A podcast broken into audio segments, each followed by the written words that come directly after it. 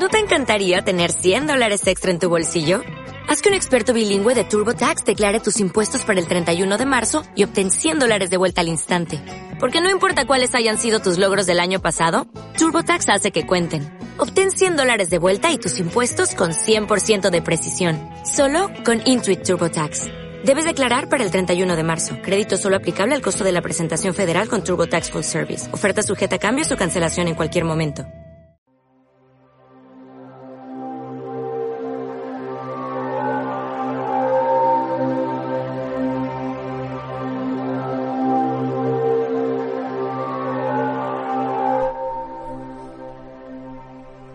La música es el verdadero lenguaje universal. Karl Maria von Weber, compositor alemán. Bienvenidas, bienvenidos a nuestro segundo podcast de Ingobernables con una invitada muy musical. Antes de comenzar y darle la bienvenida a nuestra ingobernable de esta semana, quería agradeceros de nuevo el apoyo en redes sociales y deciros que ya tenéis disponible el podcast en la plataforma para iPhone de iTunes. Como os comenté al principio de esta nueva aventura, si queréis que siga haciendo más contenido, decidme qué es lo que más os gusta y os sirve. Y si os acordáis de dejar una recomendación en iTunes y un comentario en iBox, mucho mejor. Así el podcast también lo podrá encontrar mucha más gente. Se termina ya el verano, aunque hoy grabamos desde un rincón de la sierra madrileña donde dan comienzo hoy las fiestas, así que esto no se acaba hasta que no nos hayamos echado el último baile en la plaza del pueblo. Espero que tú también estés disfrutando muchísimo de estos días que faltan y que la vuelta al cole o al trabajo no se haga muy cuesta arriba. Por eso, pensando en ese espíritu de vuelta al cole y en las notas de ese Summertime and the Living is Easy, hoy venimos con un podcast un poquito más distendido en el que aprenderemos qué es la musicoterapia y cómo la música también comunica. Ponte cómoda, que empezamos.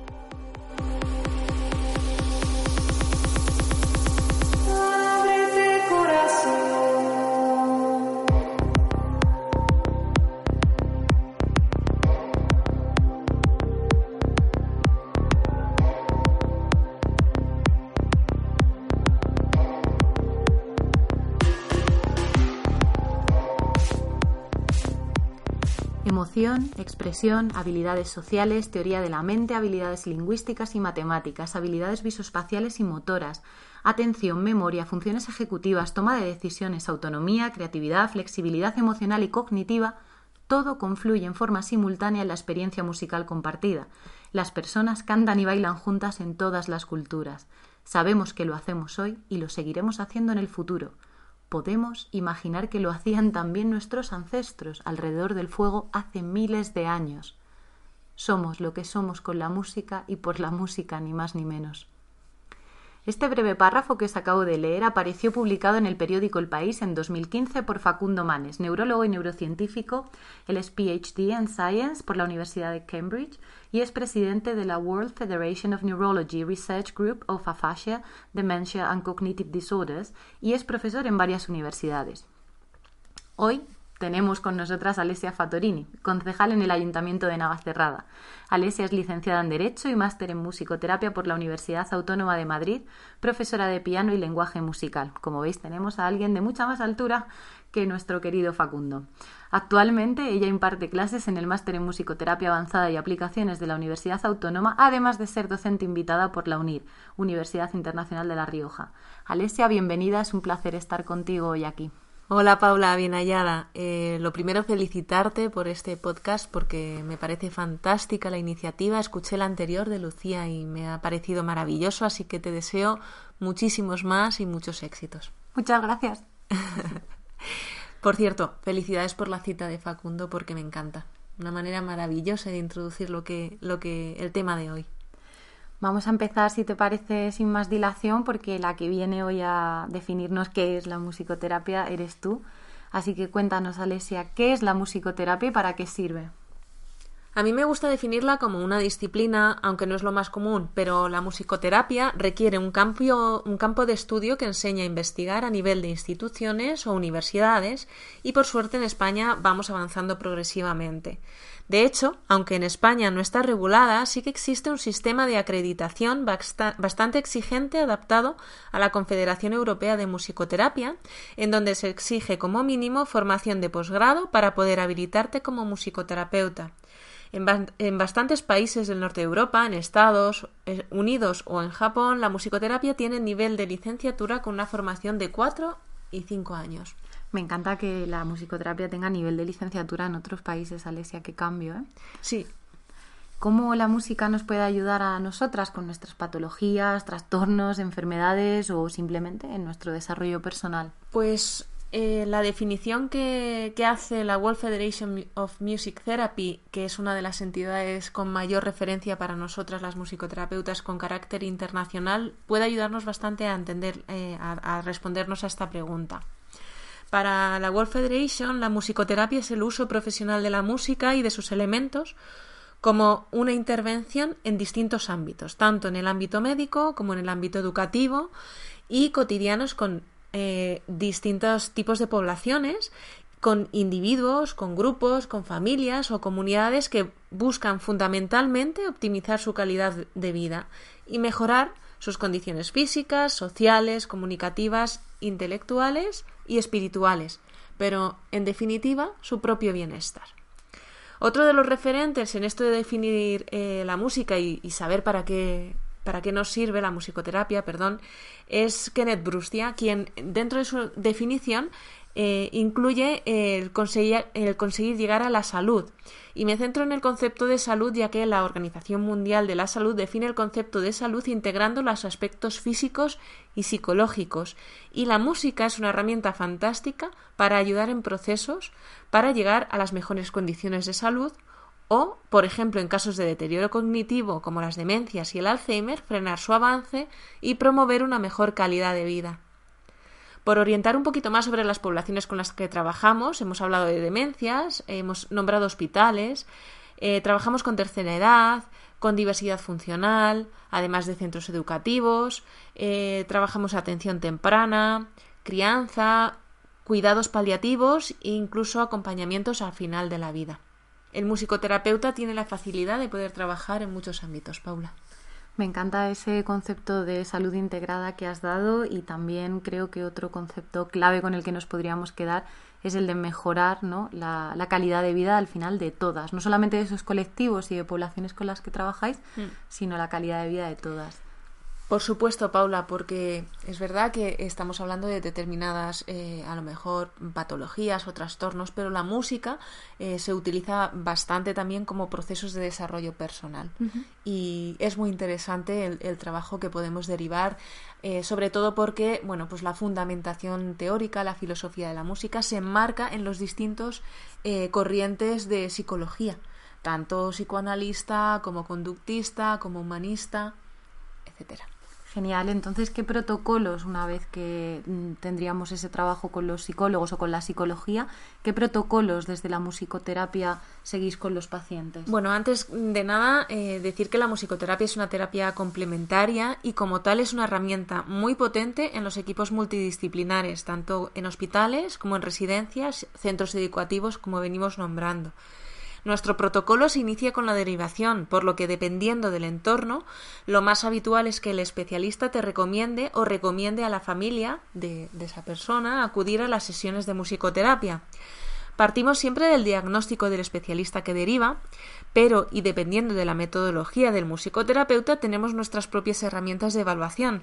Esas herramientas comprenden la evaluación de las respuestas fundamentalmente en el área musical, que es nuestra especialidad, pero también se evalúan el área verbal y no verbal. Con el diagnóstico del especialista en concreto y nuestras herramientas de evaluación, diseñamos un proceso adaptado a cada persona.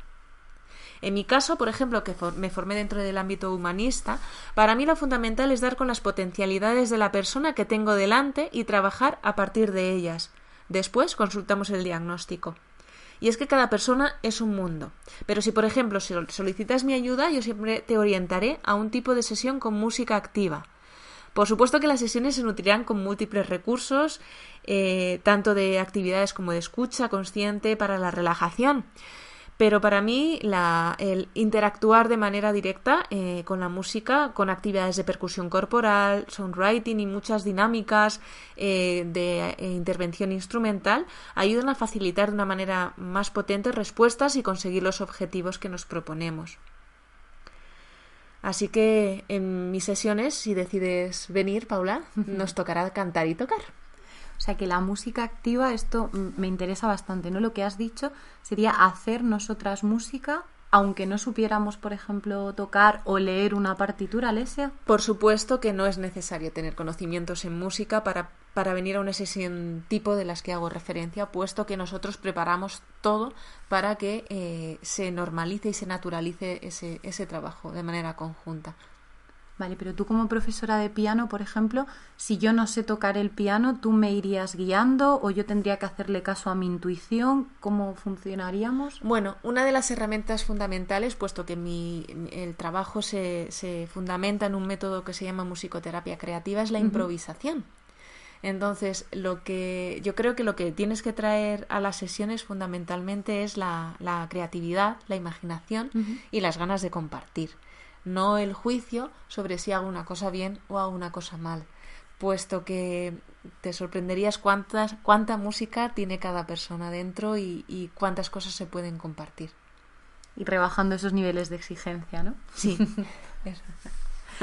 Genial. Entonces, ¿cómo la música y la musicoterapia nos puede ayudar de forma preventiva a que no desarrollemos estas patologías o a que nuestras patologías no se hagan más graves, ¿no? O sea, ¿cómo podemos...? Bueno, fundamentalmente tenemos que tener herramientas para aprender a escucharnos a nosotras mismas, ¿no? Em, hemos hablado que existen dos maneras concretas de beneficiarnos la música. Esa musicoterapia, esa música activa, experimentando la sonoridad y el ritmo, que como música soy consciente que hacer música es una tarea muy exigente e involucra prácticamente muchos procesos cognitivos, ¿no? Pero eh, sin ser músico eh, podemos limitar simplemente a escuchar, ¿vale? pensando en todas las personas, eh, no solo los músicos, tenemos la capacidad y conocemos esa capacidad evocadora. Todas tenemos una intuición innata para, para evocar y para asociar distintas imágenes, distintas sensaciones y recrear contextos emocionales dependiendo del carácter rítmico, melódico, armónico, tímbrico y entre otras cosas de lo que venimos escuchando. Lo bueno de esto es que tú no necesitas conocer del propio lenguaje o del propio código musical para entender las sensaciones y esas emociones que evocan la música. Por lo tanto, eh, la música ayuda también a conocernos cómo estamos, a, ser como el termómetro eh, emocional de cada día, ¿no? Me gusta eso de termómetro emocional. Entonces, en nuestro día a día, ¿cómo podemos beneficiarnos? Danos algún ejemplo o algo concreto que podamos practicar. Fundamentalmente por nuestra propia intuición. Estoy segura que todas tenemos nuestro botiquín musical y esa playlist que elegimos de acuerdo a nuestro estado emocional. Probablemente a veces escojamos una música por su carácter tranquilizador o relajante o, porque es más estimulante, ¿no? Todas percibimos como, por ejemplo, una música con un ritmo más lento y con un modo menor, es decir, así como más tristona, genera esa tristeza y nos acompaña en estados a lo mejor mm, más melancólicos. Y un ritmo más rápido, con un modo mayor, que, es decir, que tiene un, como un sonido más brillante, puede generarnos más alegría y activarnos más. Pero hay que advertir que aunque hay músicas que evocan las mismas emociones, hay un componente cultural muy importante en las asociaciones que realizamos a distintas piezas. Igual la música que a ti te activa y te inspira no es la misma que me activa y me inspira a mí. Es la propia educación, las propias costumbres, la cultura familiar y nuestra experiencia lo que ayuda a crearnos ese botiquín. El botiquín musical, me ha encantado el concepto también. Pues sí, eh, la verdad es que estamos utilizando bastantes, bastantes imágenes y metáforas para, para ayudarnos a comprenderlo, ¿no? Eh, podemos poner un ejemplo que se pone muy, muy habitual eh, para nuestros eh, oyentes sobre una música que de lo que venimos hablando, ¿no? de esas diferencias sobre nuestra educación y nuestras evocaciones o cómo nos hemos vinculado a esa música mm, por, por ir a lo clásico y, no, no, ir hacia música más comercial y algo que es internacionalmente conocido, pues como es el, el segundo movimiento de la quinta sinfonía de Beethoven eh, se elige comúnmente porque tiene unos elementos concretos que dependiendo de las asociaciones que se hayan realizado, es decir, con quién la hayas escuchado, cuándo la hayas eh, escuchado, qué edad tenías o si a lo mejor no conoces ese segundo movimiento, pero eres de las personas que escuchan una música y rápidamente te viene una imagen, pues a lo mejor tiene un efecto diferente el que te hace a ti como el que me hace a mí. Genial, pues esto lo dejaremos en las notas del programa para que podáis escucharla y decirnos qué os parece. ¿Tenemos algo más de ejemplos o seguimos ya directamente con la parte que a mí me compete? Hombre, yo reto un poco a los oyentes que si tienen alguna pregunta, que si quieren que les pongamos ejemplos, eh, que nos las pidan y así interactuamos más. Genial, lo hacemos en redes, ¿vale? Vamos con la siguiente, Alesia. ¿La música también comunica? Eh, pues es su factor fundamental, Paula. Eh, la música es un medio de expresión muy potente. Por ejemplo, uno de mis referentes favoritos, el doctor Stefan Kohls, que está a la cabeza del grupo de investigación de neurocognición y música en el Instituto Max Planck de Leipzig, nos, nos dice en su página web que las habilidades musicales humanas desempeñaron un papel filogenético clave para la evolución del lenguaje y que el comportamiento de la música cubrió funciones evolutivas importantes como la comunicación, la cooperación, la cohesión social y la coordinación grupal. Asimismo, se ha demostrado que ontogénicamente, genéticamente, los primeros pasos del niño en el lenguaje se basan considerablemente en la información prosódica. Nos dicen que la comunicación musical en la primera infancia, como la música materna, puede desempeñar un papel importante para el desarrollo emocional, cognitivo y social del futuro de los niños. Qué interesante, Alesia. La verdad es que tengo la suerte de haber participado hace bastante tiempo ya en algunas de las reuniones que hacen un grupo de investigación en la Facultad de Psicología, ya aterrizando aquí en, la Universidad Autónoma de Madrid, que se llama Educa y que además eh, les invitamos frecuentemente a hacer seminarios en nuestro, en nuestro máster. Y tienen una línea de investigación que se basa en esto y sus descubrimientos son muy curiosos. Si queréis comprobar parte de lo que estudian, hay un libro muy interesante que se llama Del ritmo al símbolo, los signos en el nacimiento de la inteligencia, de la mm, doctora y profesora Cintia, y, Cintia Rodríguez. Y también os recomendaría también música para antes de nacer de Begoña y Barrola sobre este tema. Genial, pues también lo dejamos en las notas del programa. Alesia, vamos a resolver una duda que tengo yo desde hace muchos años de mis clases de música en el colegio. Cuando hablamos de lenguaje en la música, ¿a qué nos referimos exactamente? A ver, como medio de expresión, la música tiene un lenguaje musical propio, tiene un código, tiene sus propias normas y se puede estudiar de forma sistematizada. Eso es el lenguaje musical. Sus elementos fundamentales son el sonido y el ritmo, y ese código se han eh, hecho para eh, eh, estructurar eh, todo el conjunto de elementos y, poder, y así poder sistematizar un propio lenguaje. Como las matemáticas, ¿no? que es un lenguaje universal que cualquier persona en cualquier parte del mundo, si conoce ese código, es capaz de descifrar ese lenguaje. Efectivamente, Paula. Las. Eh, las orquestas sinfónicas, eh, todos los conjuntos de carácter internacional que se nutre de músicos de muchos países, pues evidentemente hay un idioma universal hoy en día que es más que nada el inglés, por el, que es el que más se utiliza, pero no necesitan saber comunicarse todos en inglés, puesto que tienen un código al que atenerse y a través del cual sincronizarse, que es la propia partitura que contiene ese código. O sea que si yo no hablo, porque yo pensaba que era más el alemán, luego hemos quedado quizá en que podría ser el italiano, hablando aquí off the record, pero si yo no distingo una corchea de una semicorchea, igualmente la música a mí me puede llegar, o sea... Ajá, eso es otra parte, ¿vale? Esta es esa parte intuitiva. Por una parte hemos hablado que la música tiene un propio lenguaje, un propio lenguaje y si queremos aprender a interpretar, si queremos aprender a componer, si queremos poner sonido a las imágenes, necesitamos aprender ese código. ¿Vale? Pero eh, nosotras, de manera intuitiva y como eh, relacionado con el lenguaje, eh, sabemos esos códigos de la música. Sabemos lo que cuando percibimos cuando un sonido es, lento, cuando un sonido es rápido, cuando una, una, música brilla más, menos, qué timbre nos gusta más, qué timbre nos gusta menos, y con eso podemos seleccionar en las músicas, ¿no? Que, escuchamos cada día. Para hacernos nuestro botiquín musical, ¿verdad? Eso, es.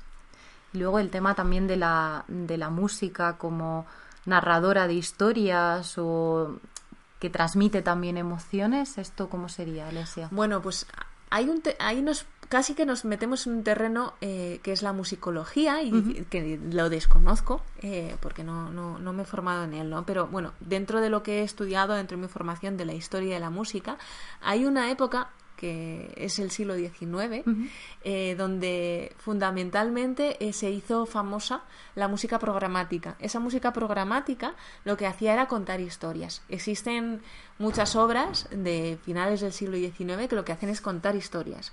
Tenemos distintos tipos de música. Músicas que son simplemente eh, pues una sonata, a lo mejor te puede contar la historia de lo que a ti te evoca, pero mm. no su función no es contar una historia. Pero tenemos, por ejemplo, Sherezade de Rimsky-Korsakov, que lo que cuenta eh, a través de los elementos de la música y con distintos recursos, eh, distintos pasajes de lo que sería las mil y una noches. Qué interesante, Sherezada y las mil y una noches, que, bueno, por supuesto es uno de los epítomes ¿no? de, la, de la literatura universal. Vale, y entonces para poder terminar, ¿tú crees que las empresas y las ONGs pueden tener una melodía, una banda sonora propias? ¿En, qué les beneficiaría, ¿no? También como marca. Pues estamos hablando todo el rato del poder evocador de la música y de la facilidad de, de, la, de, la, conexión con nuestras emociones y el marketing y el mundo de la publicidad es conocedor de ello y es utilizado ampliamente en los spots publicitarios, por ejemplo, en la televisión y en la radio. Es decir, eh, constantemente recibimos anuncios con una música que, que es muy pegadiza y que una vez eh, andando por la calle de repente se nos viene un ritmillo, ese, mm. esa melodía esa, y rápidamente evocamos esas imágenes de lo que hemos visto, ¿no? Em, o lo que comentábamos también antes, of the record, ¿no? antes de empezar el programa, la música de Tiburón, que es como muy eh, concreta de esa película. Todo el mundo, si ponemos esa música, vamos a saber a qué película, si la hemos visto, por supuesto, nos estamos refiriendo. o también la de Psicosis, habíamos dicho, ¿verdad? Esa música antes de la escena famosa de correr la cortina y ver la silueta con ese cuchillo. Efectivamente, como si, seguramente la estáis escuchando casi todos en vuestra cabeza, tiene unas características muy concretas. Genera tensión esa tensión que anticipa lo que va a ocurrir y, y los sobre todo en el cine, en las bandas sonoras, en, eh, se mm. tiene súper en cuenta porque lo que hace es predisponernos emocionalmente para algo que va a ocurrir. Nos prepara, ¿no? de alguna forma. Mm. Eso es, eso es. Em, pues genera vínculo, genera identidad, genera marca y ayuda a, asociarnos con los demás. Y esto, hablando en el término del marketing y de la publicidad para empresas y ONGs, eh, es, un elemento muy potente, ¿no? Es un elemento eh, fundamental que se utiliza bastante. Eh, haciendo una búsqueda súper rápida en, las redes, en la web, he encontrado un artículo muy curioso publicado en, en Puro Marketing, una web eh, escrita, eh, he escrito ese artículo por Celestino Martínez, que nos habla sobre el poder emocional de la música en la mente del consumidor, que nos habla de la neurociencia, la música y el neuromarketing, y del que os voy a leer un párrafo muy chiquitito que creo que es clave para, para un poco eh, poner un ejemplo de lo que estamos hablando. ¿no? El apartado se llama El ritmo de la música condiciona, condiciona tu actividad y nos dice que nuestro corazón tiende a compasarse al ritmo de la música y a los tonos más graves. Esto es verdad, está, vamos, súper estudiado de los efectos que tiene con carácter fisiológico, con carácter psicológico en, nuestro cuerpecito, ¿no? Esto, además, eh, nos dice el artículo que lo utilizan los gestores del comercio porque se sabe que a más tiempo en la tienda, más posibilidades de compra. Sin embargo, en momentos de acumulación de clientes o en ventas con solo una posibilidad de compra, como es la hostelería o la comida rápida, utilizan ritmos más rápidos para que los clientes circulen o incluso mastiquen más rápido. Al parecer, esto que llama el autor del artículo audio marketing controla las ambientaciones de los lugares para generar distintos comportamientos en sus clientes, sabiendo que no es lo mismo ir de compras un lunes o un sábado eh, las 3 o las 8 de la tarde o el día de San Valentín o Navidad. Así que creo que dentro del mundo del marketing para cualquier empresa es un elemento a tener en cuenta. Me parece súper interesante, así que ya os podéis poner las pilas y empezar a elegir música que case con vuestros negocios, con vuestros anuncios y con vuestras ONGs. Alesia, ya lo último, cualquier cosa que quieras añadir, este es tu momento. Pues sí, mira, aunque vamos despacio en España, existen muchas entidades que apuestan por la musicoterapia. Poniendo de ejemplo Madrid, en el ámbito hospitalario tenemos bastantes hospitales que incorporan proyectos de musicoterapia, como es el Hospital de la Paz, que es de los pioneros e incorpora en muchos de sus departamentos, tanto en el área infantil como en adultos, eh, eh, como en adultos fantásticos programas desarrollados por auténticos profesionales de la musicoterapia. Eh, ¿Cómo no nombrar a la Fundación Musicoterapia y Salud, que es parte responsable de, este, de estos programas en el Hospital de la Paz? También eh, ya es muy frecuente verlos en el ámbito educativo y en algunas residencias, pero es importante ser responsables con el uso de, de la musicoterapia, porque de manera particular todos podemos hacer uso de la música, pero con carácter profesional y en el ámbito terapéutico solo los que han recibido formación específica pueden hacer un uso ético de esta terapia. Me parece importante hacer una llamada de atención al intrusismo profesional por la parte que me toca, pero bueno, decir que con carácter particular, por una parte, tengo mucha suerte de poder haber accedido a este campo profesional que es la terapia de la música y al que accedí realmente por seguir mi curiosidad y por seguir a mi corazón a la hora de orientar mi carrera profesional. Desde bien pequeña me apasionó la música y poderla haber estudiado ha sido fundamental para ser quien soy hoy día. Gracias a ti, Paula, por haberme invitado al, al podcast. Es un privilegio, como siempre, colaborar contigo y nada, eh, te deseo muchísimos éxitos. Muchas gracias. Por mi parte, queridas, aquí lo dejamos hoy, con la seguridad de que estamos haciendo entre todas un podcast que te pueda servir para mejorar en todas las áreas de comunicación de tu vida. Recuerda dejarme algún comentario por redes, por favor, para comentar el programa de hoy y te dejaré todas las referencias que hemos hecho Alesia y yo en este episodio en las notas del programa en la web que la música te acompañe y como siempre, strive to be happy. Hasta la próxima.